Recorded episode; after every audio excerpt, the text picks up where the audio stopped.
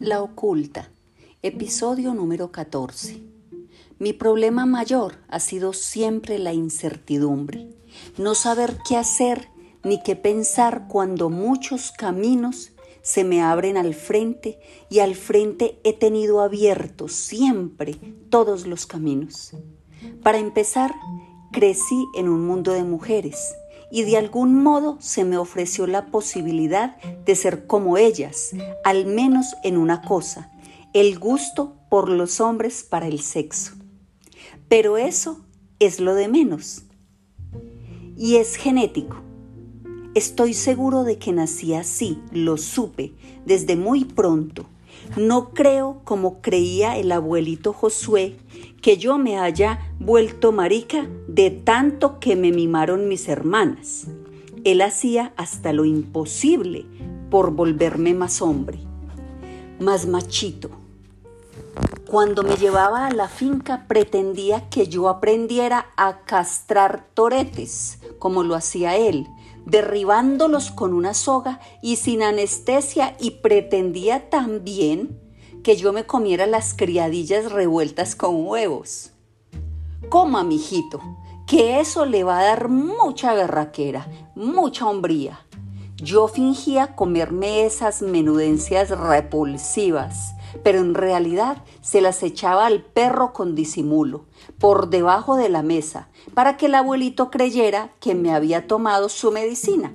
En todo caso, no me habrían hecho ningún efecto pues yo sentí lo que era incluso desde antes de que me saliera el bozo y los pelitos en el pubis. Y lo que percibía no me hacía sentir bien, porque siempre me habían enseñado que eso estaba mal. Luché contra eso que veía crecer dentro de mí como una amenaza, como un pecado mortal, para combatirlo lo primero que se me ocurrió fue empezar a ir a unos encuentros y retiros espirituales que organizaban los padres de la parroquia de Santa Gema. Creía que con la meditación y la piedad podía deshacerme de los malos pensamientos y las malas inclinaciones. Estábamos en silencio dos o tres días en una casa de ejercicios en las afueras de Medellín y yo me arrodillaba y le rogaba a Dios que por favor alejara eso de mí, que me quitara ese maldito gusto por los hombres, que no me dejara sentir embelesado, casi enamorado de mis propios compañeros de retiro espiritual. Me confesaba, pedía consejo, y el padre Eusebio mi consejero espiritual, decía que esas tendencias se podían controlar con voluntad y pidiéndole mucha castidad y fortaleza al Señor. Hasta me puse un silicio para combatir las fantasías, pero no me valió. Yo me masturbaba pensando en hombres y después lloraba de arrepentimiento yo me duchaba con agua helada a las 3 de la mañana para alejar esos sueños eróticos en que solamente veía pipís de hombres que arrojaban maná sobre mí. Tenía un grupo de oración en la parroquia y allá nos hacían actividades para ayudarnos unos a otros a alejar todo tipo de tentaciones malsanas. Nos decían que si nos acercábamos a Dios y vivíamos una vida de retiro y oración, podíamos espantar cualquier fantasma de malos pensamientos. Que debíamos controlar la vista, el tacto, las ocasiones de pecar. Uno nunca, dos jamás, tres pasable, cuatro mejor. Era la receta para la compañía. Nunca estar solos ni en pareja el padre Eusebio me daba unas tarjeticas con oraciones que servían para alejar cualquier rareza o aberración que se me pudiera ocurrir de día o de noche. A veces era capaz de aguantar una o dos semanas sin pecar, pero después caía otra vez. Me hundía en el desenfreno una semana, hasta que me di cuenta de que no había nada que hacer, que por mucho que rezara y luchara, lo que tenía por dentro era mucho más fuerte que yo. Era como aguantar hambre o sed. Llega un momento en que uno simplemente tiene que comer o beber, porque si no se muere. Y yo tenía que tener sexo, solo o en compañía, o me moría. Y entonces dejé de ir a los retiros y me fui resignando a hacer lo que era auténticamente dentro de mí. Solamente en Estados Unidos conseguí reemplazar la culpa por placer y hasta me fui al otro extremo, al de la locura sin límites. El equilibrio y la aceptación solo me llegaron después, con la terapia analítica y con unos cursos de meditación de los que John se burla mucho, pero que a mí me han servido para encontrar algo luminoso, algo que no voy a despreciar, algo que está dentro de mí y que creo que todos tienen por dentro, y que si no lo han visto es porque no lo buscan. Creo que hay otras cosas, en cambio, que no vienen con uno en la sangre, sino que uno escoge en la vida. Las creencias, por ejemplo, que uno escoge del ramillete de influencias que recibe, de lo que oye o de lo que lee, de los amigos o profesores, las creencias religiosas y políticas. Y ahí empieza lo complicado para mí. Cobo era muy de izquierda, pero al mismo tiempo muy creyente en todas las cosas de la religión. Él mismo me había recomendado a los padres de Santa Gema y después a un grupo de jesuitas de la teología de la liberación. Una gente muy comprometida y muy politizada, muy abierta en política, aunque en sexo casi tan cerrados como los legionarios de Cristo o los del Opus Dei. Mi mamá también era bastante rezandera, pero ni cinco de socialista, creyente y de misa diaria, pero muy capitalista, muy apegada a todo lo que se conseguía con el propio trabajo, con el esfuerzo individual. Entonces yo en política nunca he sabido bien qué ser, ni qué pensar, ni qué creer, o mejor dicho, de mi papá recibí las dudas en el mundo capitalista y de Anita la creencia en el individuo en el mérito y en la recompensa económica y el éxito que se derivan del talento individual. Creo que esa es la faceta luminosa del capitalismo, ajena a su lado abusivo o explotador. Mis amigos curas de la teología de la liberación decían que yo era incapaz de zafarme del burgués egoísta que llevaba dentro, que no sabía trabajar para el bien de la comunidad y de los demás, del prójimo. Pero es que lo mejor que vi de Cobo fue el amor por los pobres, la compasión, y lo mejor que vi de Anita fue el esfuerzo y el tesón, la lucha solitaria e individual, cuando fue capaz de hacer una gran panadería empezando de la nada y amasando el pan con sus propias manos.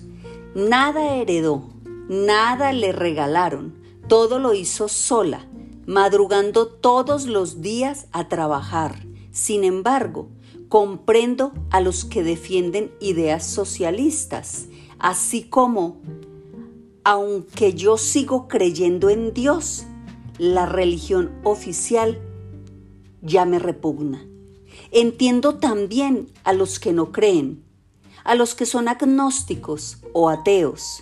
Soy un creyente tibio, que no es capaz de compartir mucho con el prójimo. No tengo un corazón tan grande como para amar a todo el mundo. Y un capitalista con culpa. Es más, hay días en que amanezco socialista y quemaría un banco. Mejor dicho, vivo en la incertidumbre, en la inseguridad. Soy un tibio y mucha gente me desprecia por eso.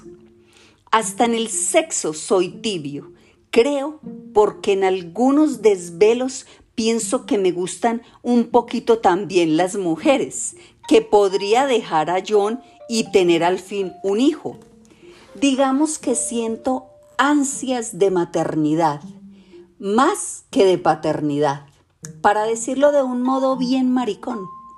Hay días en que amanezco con ganas de ser madre y fecundaría a una mujer con tal de que me dejara criar a mi hijo, amamantarlo, así sea con tetero, cambiarle los pañales y bañarlo, acicalarlo, vestirlo, echarle polvo en la rayita de las nalgas, crema cero si se quema con la orina, escogerle la ropa, arrullarlo, arroparlo si tiene frío, bañarlo si tiene calor, comérmelo a besos, todo eso de lo que los hombres dicen ser muy machos y se privan.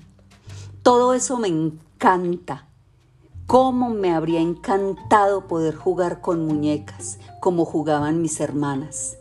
pues era mucho más divertida y bonita una muñeca, con pelos, con ojos que se abrían, con chillidos, con un maldito carrito rojo que lo único que tenía era rueditas. Mejor jugar con algo que parecía un ser animado que con una maquinita estúpida que lo único que sabía hacer era rodar por una pista de plástico. Pero en fin, en esta casa yo también soy la mujer me ocupo del mercado, de la comida, de la limpieza del apartamento, mientras John produce la parte más importante, el ingreso. Al menos antes en las familias tradicionales así era la división del trabajo. Y yo hago un poquito de música, compongo piezas fáciles de salón, pequeñas melodías para cantantes populares. También como una mujer del siglo XIX y tomo apuntes para mis historias familiares, como una tía solterona. Mis sobrinos me dicen tío en público, pero sé que entre ellos se ríen de mí y me dicen la tía Toña, porque dice que soy amanerado, aunque no me doy cuenta, malditos. Si siguen así, los desheredo a todos, les digo cuando los veo y ellos se ríen todavía más de mí.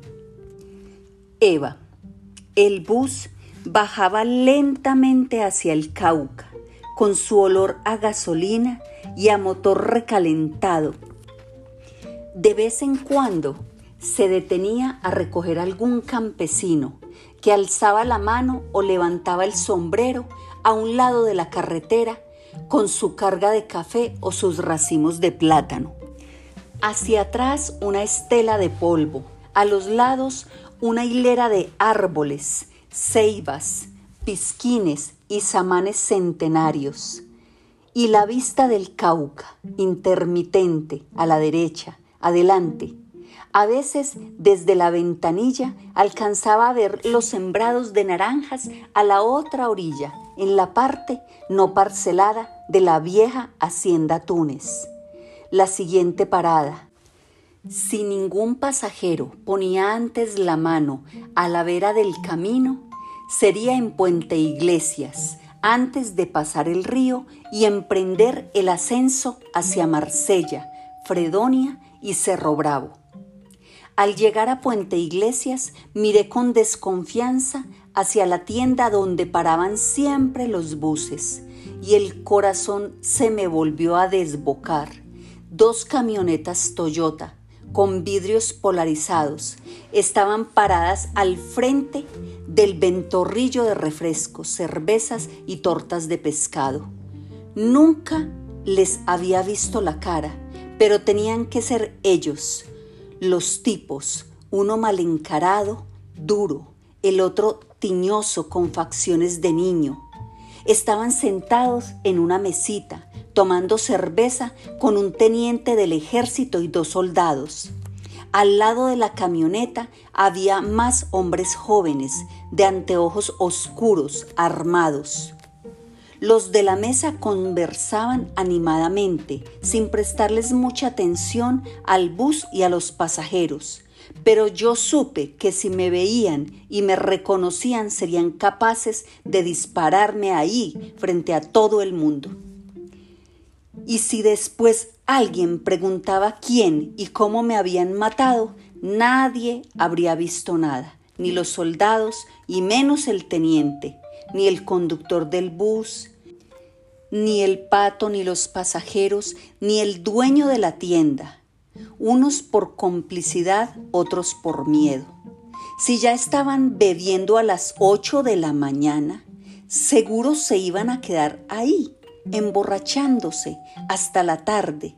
Así que intenté cruzar el puente, pasándome frente a ellos. Era imposible.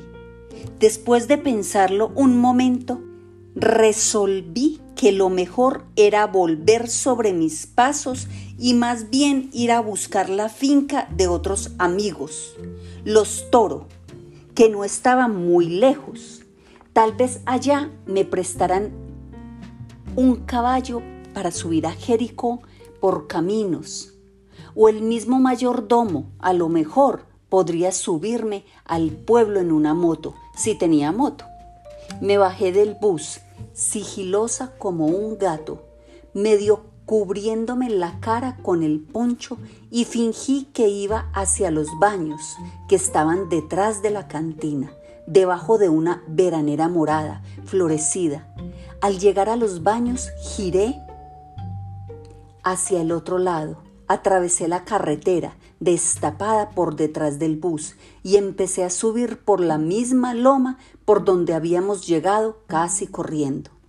Apenas vi un claro en el alambrado de la derecha, me metí por debajo y subí, agitada, por un potrero, entre árboles enormes, piedras negras y novillas cebú que me miraban pasar indiferentes, rumiando, echadas a la sombra de los árboles. Estaba sudando otra vez, de pies a cabeza, y no me atrevía a mirar para atrás. Tenía que alejarme lo más pronto posible. Corrí, corrí hasta que me faltó el aliento y empecé a caminar. Tuve un sobresalto cuando el bus tocó dos veces la corneta para anunciar que se iba. Tal vez me estaban llamando al ver que no aparecía. Me los imaginé tocando y abriendo la puerta del baño. Casi sentí su olor a orina rancia. Me imaginé el alzar de hombros del chofer del bus, la alegría del ayudante que podría guardarse para él el billete. Oí que prendían el motor, otra vez el pito del bus y luego el acelerador. Agazapada detrás de una piedra, vi que el bus entraba en el puente colgante y lo atravesaba despacio. Las camionetas seguían quietas al lado del retén del ejército. La mesa redonda estaba con los tipos que se veían desde ahí. Me dio rabia conmigo misma. Pensé que habría tenido que quedarme en el bus, conservando el aplomo, agazapada y fingiéndome dormida.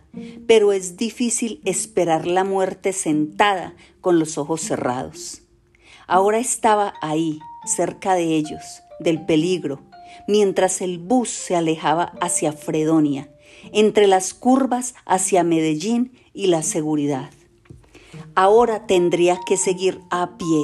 No me quedaba más remedio que buscar la finca de los toros. Unos amigos de Lucas, que no estaba muy lejos de ahí.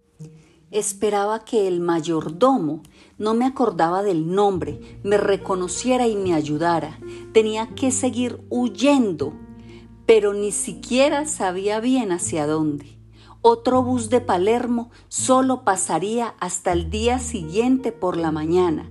Tal vez podría subir a caballo hasta Jericó. A lo mejor allá podría atreverme a pedirle protección al alcalde, a la policía, al personero, aunque en esos días era muy difícil confiar en las autoridades.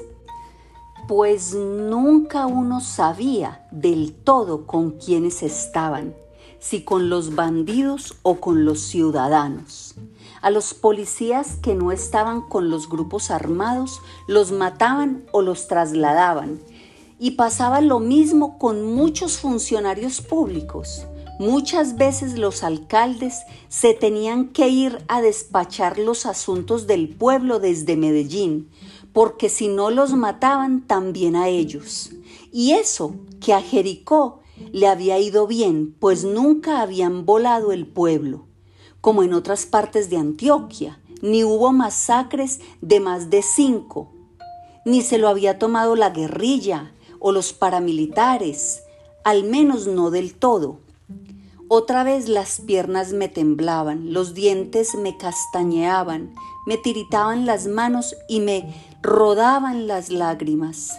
Iba siguiendo un caminito de tierra por la montaña la huella de las reses para ir y volver del bebedero. Buscaba la finca de los toro, pero no conocía bien estas tierras bajas cercanas al Cauca. Si hubiera salido hacia el otro lado, habría podido ir hasta la Botero. Conocía a Camila, la dueña, y habría sido más fácil pedir ayuda allá pero salir hacia la botero significaba pasar frente a los tipos y frente al ejército. Imposible. El camino ahora descendía abruptamente hacia una cañada. Al fondo se oía el ruido de una quebrada que bajaba de la montaña serpenteando entre piedras inmensas, redondas y pulidas. Tenía mucha sed, de nuevo. Necesitaba tomar agua. El camino terminaba frente a un guadual que le daba sombra a la corriente. Antes de llegar al cauce de la quebrada había un barranco y empecé a bajar despacio. Estaba a unos dos o tres metros del cauce cristalino que se veía abajo. Me apoyé en una guadua para seguir bajando, pero el palo podrido cedió y mi cuerpo cayó al vacío. Aterricé sentada sobre el lecho de la quebrada y me di de lleno contra una piedra redonda en la orilla. Todo mi cuerpo se estremeció con el golpe. El cimbronazo subió desde el coxis por la columna y me repercutió en el cráneo hasta nublarme la vista y ensordecerme el oído. Sentí como si el espinazo se me hubiera clavado en la nuca, como si la columna hubiera penetrado en mi cabeza, cráneo adentro, y como si el huesito de la alegría se me hubiera incrustado en el perineo y allí se hubiera desastillado como un asterisco. No podía respirar, estaba sin aire y mi única sensación era un dolor insoportable entre las nalgas y la espalda. Mi cuerpo rodó a un lado, entre la arena, las piedras y el agua estancada en la orilla. No era capaz de levantarme y en los oídos solamente me retumbaban los latidos alebrestados del corazón. Era como si me hubieran clavado un puñal entre las nalgas y disparado una nube entre las sienes. Cerré los ojos y esperé. Recordé los dolores del parto, cuando iban a ser Benjamín. No había vuelto a sentir nada tan parecido. Y era esto. Aunque esta vez era peor porque era un dolor sin sentido. Un dolor del que no podría sacar nada bueno. Seguí esperando Sudaba frío, sentía un cosquilleo en las piernas y como una corriente eléctrica que me subía por las vértebras. La intensidad del dolor se un poquito. Tenía miedo de haberme partido algo importante, de no poder volver a mover alguna parte del cuerpo. Dejé pasar unos minutos más, quieta, petrificada, en silencio y varias veces estuve a punto de desmayarme. Al fin volví a oír la corriente del agua entre las piedras. El miedo había desaparecido, la sed había desaparecido. Una sola sensación, omnipresente, se había impuesto, el dolor. Logré arrastrarme hacia el cauce de la quebrada y en vez de beber me eché manotadas de agua fría en la cara. El dolor iba cediendo y se iba convirtiendo en una especie de anestesia y cosquilleo en la mitad del cuerpo. Tenía náuseas, pero conseguí sentarme de lado, despacio, y poco a poco ponerme de pie. Hice los movimientos que alguna vez había aprendido para verificar que alguien no tenía ninguna lesión seria en la columna. Me empiné, me paré en los talones, me rocé las piernas con la espiga de un espartillo, de arriba abajo, asegurándome de sentir el cosquilleo sobre la piel. Podía caminar, incluso de pie no sentía el puñal clavado en la mitad del cuerpo. Me arrodillé al lado de la corriente y tomé agua, mucha agua, hasta casi atragantarme de tanto beber. Agua. Desde la noche anterior lo único que me había salvado era el agua. Ni siquiera se me ocurrió pensar que esa agua podía estar sucia, contaminada de algo loma arriba. Yo que no confío siquiera en el agua del acueducto y prefiero siempre hervirla. Todo está dentro de mí, pensé, el dolor, pero también la sed. Lo único que no está dentro de mí es el miedo. El miedo viene de afuera, de ellos. Acepto mi dolor, mi sed, el cansancio, pero no acepto el miedo. El miedo es intolerable, pensé.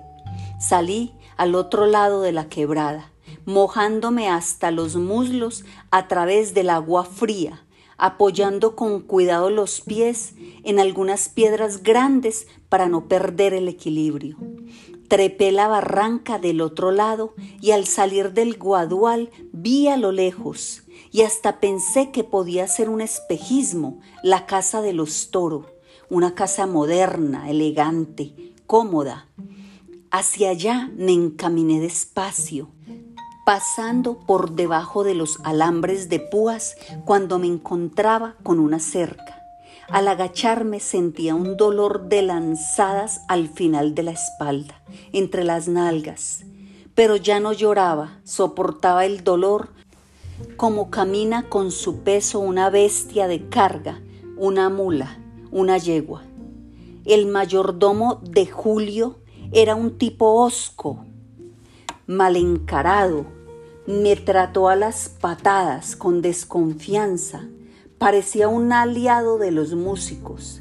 Me dijo que él no me distinguía, que don Julio no lo dejaba prestar los caballos y que la gasolina de la moto no le alcanzaba sino para llegar hasta Puente Iglesias. Nunca hasta Jericó. Me dijo que las cosas no estaban fáciles en la región como para estar recibiendo forasteras. Me dijo que me fuera y que le diera las gracias por no llamar a la gente que les cuidaba la finca. Lo único que pude sacar en limpio es que había un camino real que subía hacia Jericó, bordeando el río Piedras, y hacia allá me fui con ese dolor horrible en la mitad del cuerpo. Subí y subí sin parar durante toda la mañana y parte de la tarde, apoyándome en un palo que recogí en el camino, preguntando en las casitas de los campesinos cuando me perdía. Era raro, muchas casitas estaban abandonadas, medio caídas, con letreros de distintos grupos armados, ELN y FARC, más desteñido, EPL, y AUC más recientes. Eran años de desplazamiento y muchos campesinos habían tenido que huir, algunos espantados por la guerrilla y otros por los paramilitares. Cuando llegaban los unos o los otros, los acusaban de ser aliados de sus enemigos, porque les habían dado una gallina o una guapanela, y estaban siempre entre dos fuegos, y siempre eran culpables de algo.